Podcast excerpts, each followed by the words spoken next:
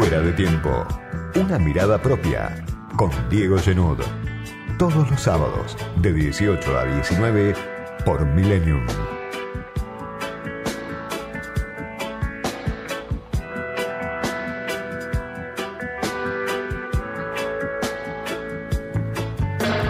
Semana en la que queda en primer plano la patria por el 9 de julio, por la selección argentina, por la campaña electoral que se acerca y faltan ya apenas dos meses para que vayamos a votar. Y se defina un poco este ida y vuelta permanente, esta tensión permanente de la polarización, que se defina en qué punto estamos parados después de 18 meses de gobierno del Frente de Todos, con una oposición que por supuesto critica en bloque la gestión del gobierno en el contexto de pandemia, un gobierno que como muchas veces decimos va y viene, se contradice, duda, parece muchas veces no saber por dónde es la salida en distintos ámbitos. Sin embargo, la vacunación, que era uno de los grandes problemas para el gobierno, se convierte poco a poco en un activo de campaña. Por lo menos eso es lo que cree el gobierno, lo que cree Alberto Fernández, Cristina, Axel Kisilov, que convierte, convirtió a este 9 de julio en una fecha emblemática como parte de esa campaña en la que el gobierno considera que cada persona vacunada es parte de sus argumentos de campaña. El argumento de campaña de un gobierno que se hizo cargo de una situación explosiva en lo económico, que sufrió una pandemia y que ya logró traer al país más de 27 millones de vacunas. Hay casi 18 millones de personas que ya recibieron la primera dosis. Bueno, eso obviamente tiene su reverso también, porque uno ve que del porcentaje de la población. Es apenas el 10 o el 11% el que recibió ya la segunda dosis, y una Argentina que se acerca a los 100.000 muertos, una cifra demencial, impensada, una cifra que jamás hubiéramos imaginado en marzo del año pasado cuando Alberto Fernández empezó con, con la cuarentena estricta. Argentina tiene un, un nivel de víctimas fatales por demás elevado, está entre los países que tienen más muertos por millón de habitantes, y claro, hay que ver si este operativo de vacunación, que ahora acelera, que el gobierno considera que es parte de, de sus logros, alcanza a la hora de ir a las urnas para los que no perdieron un familiar, para los que no sufrieron bajas en su propio núcleo de afectos, para los que lograron llevar adelante esta larga temporada de la pandemia de la mejor manera o de una manera no tan traumática como le pasa o les pasó a los que están en esa lista de casi 100.000 muertos que cuenta la Argentina. Por un lado está la pandemia, por otro lado está, como siempre lo decimos, la economía. Y ahí me parece que está, sigue estando, el talón de Aquiles de un gobierno que dijo que iba a venir a encender la economía. Por supuesto, el gobierno lo repite, sucedió la pandemia, pero así como sucedió la pandemia, sucedió esa promesa incumplida de Alberto Fernández y la dificultad para gran parte de la población para llevar adelante su día a día, para poder superar infinidad de problemas que presenta la pandemia, que presenta la economía, que presenta la crisis en la Argentina. Las cifras del INDEC a las que parece que nos acostumbramos, así como nos acostumbramos a un país que cuenta casi 100.000 muertos, nos acostumbramos también a un país que tiene 20 millones de personas bajo la línea de pobreza. Pero cuando uno mira las encuestas y cuando mira qué responden los consultados a medida que se acercan las elecciones, se encuentra que eso sigue estando en el eje de la preocupación de la mayor parte de la población. Una encuesta de Ricardo Rubier de hace unos días nada más. ¿Cuál es la preocupación principal en la Argentina hoy? 1.200 entrevistados en todo el país. La inflación. El 52,1% de los argentinos de las argentinas creen que es la inflación el principal problema. Pero ¿cuál es el segundo problema más importante? La desocupación. 33,6%. O sea, uno de cada tres argentinos cree que el desempleo es el problema más grave de la Argentina. Hay que retrotraerse dos décadas para encontrar una situación similar. Hay que volver al 2001 para encontrar un momento en el que uno de cada tres argentinos diga el principal problema de la Argentina es el desempleo, la falta de trabajo. Después viene la pandemia, 28,9%, después viene la pobreza, 19,2%, después viene recién la inseguridad, 17%, la corrupción, el 15%.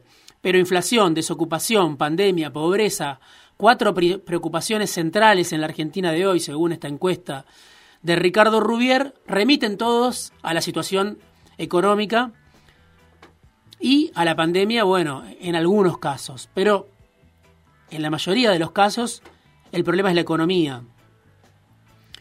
¿Cuál es su preocupación o temor o miedo frente a los problemas que se ha indicado? Ya ahí la pregunta de Rubier apunta a la preocupación del entrevistado, la preocupación que más afecta, ya no lo que el entrevistado considera que es el problema más grande en la Argentina, sino el problema que el entrevistado tiene o que siente que más lo puede perjudicar o afectar.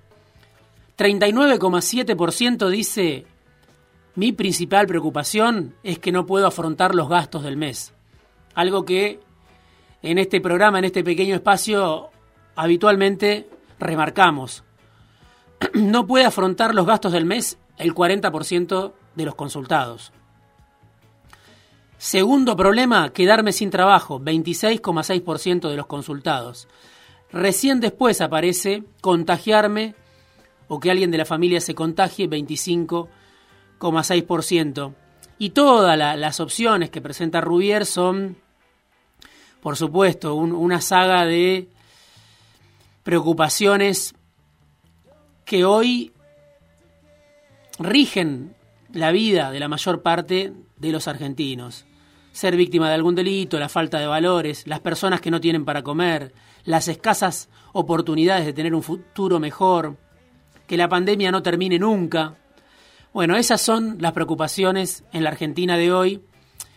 En, estos días, en estas horas, después del 9 de julio, cuando el expresidente Macri habla en España del éxodo de los argentinos, de que no hay registro de un momento en el que tantos argentinos o tantas argentinas se vayan del país. Una afirmación del presidente que, del expresidente que por supuesto es discutible, hay que pensar en el 2001, hay que pensar en, la última dictadura militar, hay muchos momentos en, en los años finales de Alfonsín, donde por supuesto los argentinos se fueron del país porque no encontraban o porque no podían sobrevivir o porque eran perseguidos o porque no sabían cómo hacer para llevar adelante su vida en la Argentina. Sin embargo, la preocupación económica a dos meses de las elecciones parece ser la cuestión central, la que va a definir quién gana esta elección.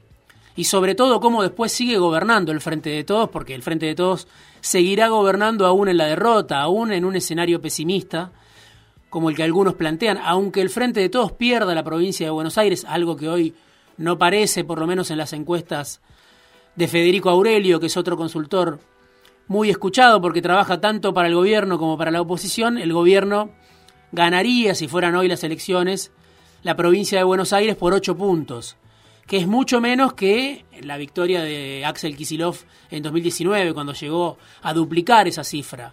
Gana por menos, pero gana en la provincia de Buenos Aires. En el resto del país, por supuesto, es más complicado saber qué va a pasar. Y estas encuestas también son aproximaciones parciales a la realidad de la Argentina de hoy. Semana Patria y dónde está también hoy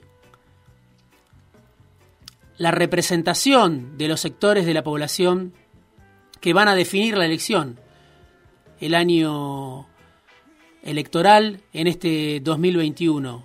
Si uno mira la expresión de los sectores ligados al agronegocio, si uno mira lo que pasó este 9 de julio, si uno mira otra vez el campo al costado de la ruta, en rechazo a las medidas del gobierno, al cierre de exportaciones, a que la hidrovía, ese, esa vía fluvial por la que salen la mayor parte de las exportaciones argentinas, que estaba en manos de un consorcio privado hace 25 años, venció esa concesión, pasa por un año a ser administrada por el Estado. Simplemente el cobro del peaje no es que se estatiza la hidrovía, seguramente van a ser los privados, seguramente va a ser un consorcio privado el que se encargue de seguir dragando la hidrovía, balizando en la hidrovía. Sin embargo, la hidrovía también es un motivo de disgusto para los que manifiestan, los que manifestaron este 9 de julio en San Nicolás, en la localidad de Las Armas, en distintos puntos del país, donde el campo vuelve a la ruta, vuelve en rechazo al peronismo y parece que se redita otra vez ese conflicto del campo con el kirchnerismo. Por supuesto, pasaron 13 años, pasó mucha agua debajo del puente y es muy difícil pensar que ese enfrentamiento, con esa intensidad que tuvo, vuelva a reeditarse. Muy difícil porque en el medio surgió Cambiemos, como expresión política de esos sectores. En el medio muchos muy, gran parte de esa dirigencia agraria se convirtió en diputada, se convirtió en diputado, en senador. Alfredo de Ángel Ricardo Burjaile, que fue ministro de Agricultura. Bueno, el propio Luis Echevere, que fue ministro de Agricultura. Concejales en distintos puntos del país, intendentes.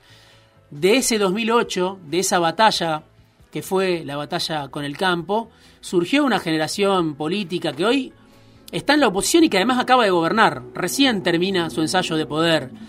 Por eso es muy difícil pensar que de estas jornadas nuevas del campo como protagonista surja un proceso de confrontación con el peronismo que además es distinto porque es una alianza de gobierno. Sin embargo, hay ahí en esas manifestaciones donde aparecen consignas de las más disímiles, consignas que son incluso que van incluso contra Cambiemos, consignas de sectores del agronegocio que ya se cansaron de Cambiemos también, no solo del kirchnerismo, y que ahora apuestan por José Luis Esper, por Javier Milei, que no quieren ninguna influencia del Estado de ningún tipo.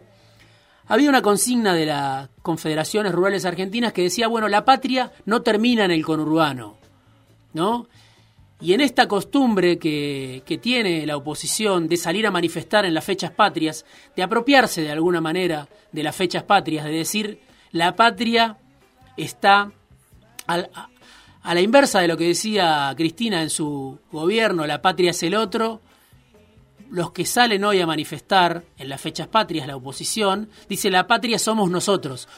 La patria va más allá del conurbano.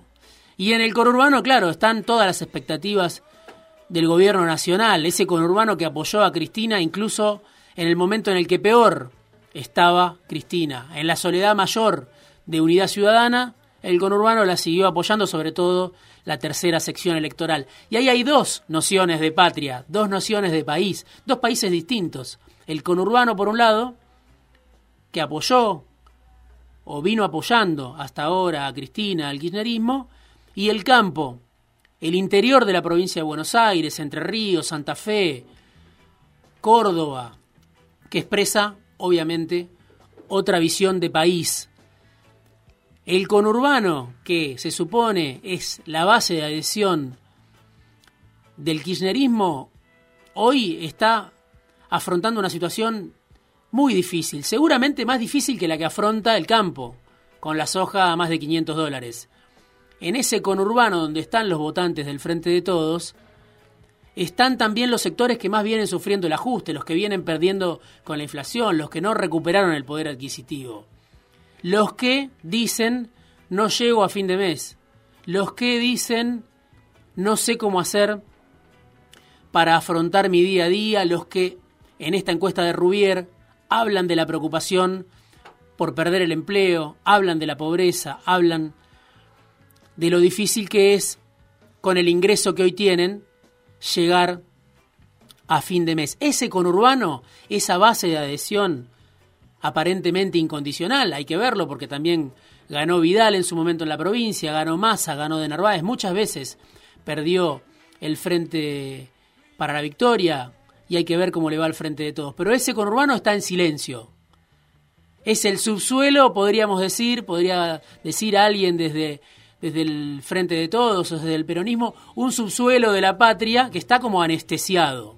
No está sublevado, está anestesiado en esta situación de una dificultad mayúscula para llegar a fin de mes. Hay movilizaciones también, como las que hubo el jueves último en la 9 de julio, una gran movilización de organizaciones piqueteras, de desocupados, pero sobre todo de sectores que no están alineados con el gobierno, de la izquierda, de sectores que, que no, no están representados por el, por el Frente de Todos. Pero la mayor parte de ese conurbano, esa otra patria, que es el conurbano, hoy está en silencio. Alguno piensa, bueno, llegará la elección y se volcará masivamente otra vez a ratificar su apoyo al frente de todos. Otros piensan no. Ese conurbano, que es el que más sufre hoy, en las elecciones de septiembre, quizá en las de noviembre, le va a dar la espalda al frente de todos. Se va a partir por lo menos. Se va a abrir una parte de ese peronismo, quizá con Randazo, o alguna irá a Cambiemos, o quién sabe a quién, pero dejará de responder en forma monolítica al frente de todos. Si es así, el gobierno se va a encontrar con dos ideas de patria que no sabe representar, si es así. Una la del campo, por supuesto, que está desde siempre en las antípodas del peronismo, pero también otra, esa del conurbano, que es la que hoy más sufre al gobierno del Frente de Todos. Editorial, análisis, conversaciones, entrevistas, fuera de tiempo, con Diego Genud